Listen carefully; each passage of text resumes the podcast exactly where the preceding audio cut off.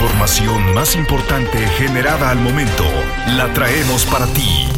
Radioincro.com Es jueves 16 de febrero de 2023 y traigo para ti toda la información. Actualidad informativa.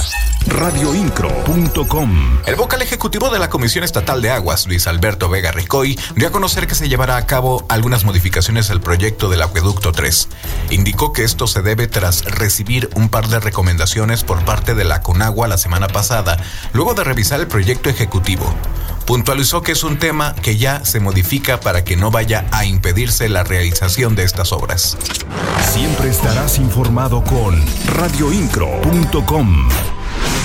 Por unanimidad en la sesión de pleno ordinaria del 15 de febrero, se aprobó la reforma de iniciativa de ley que prohíbe los castigos corporales y humillantes. Dicha iniciativa fue presentada por el grupo parlamentario del Partido Acción Nacional a través de la Comisión de Familia y Derechos de las Niñas, Niños y Adolescentes, presidida por la diputada Mariela Morán. El centro de esta iniciativa es ubicarlas a ellas y a ellos como titulares plenos de derecho armonizar la ley para protegerlos, partir de la prohibición para avanzar hacia la sensibilización y reconocer su derecho a una crianza positiva y libre de violencia.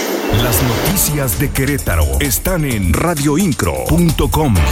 El municipio del Marqués y la Unidad de Servicios para la Educación Básica en el estado de Querétaro, UCEBEC, reforzarán los trabajos de prevención de conductas de riesgo y adicciones en los planteles básicos de dicha demarcación. Lo anterior tras firmar un convenio de colaboración con lo que el centro Vive brindará atención a 9.000 alumnos y 3.500 padres de familia de 27 planteles educativos de secundaria y telesecundaria con talleres, pláticas preventivas y atención psicológica para evitar conductas de riesgo y tratamiento en temas como ansiedad y estrés.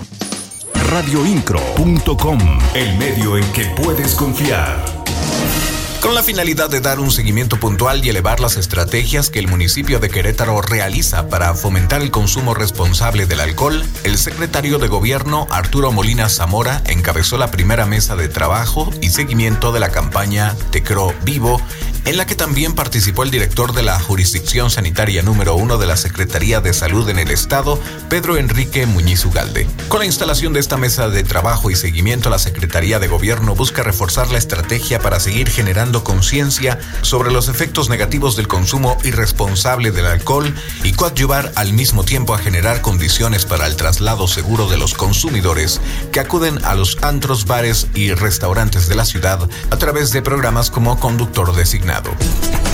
radioincro.com. La Fiscalía General del Estado presentó ante el juez de control al posible interviniente en la muerte de un hombre por una riña ocurrida la madrugada del 12 de febrero en el Jardín Cenea, en la capital del estado. Actualmente se encuentra vinculado a proceso y en prisión preventiva oficiosa.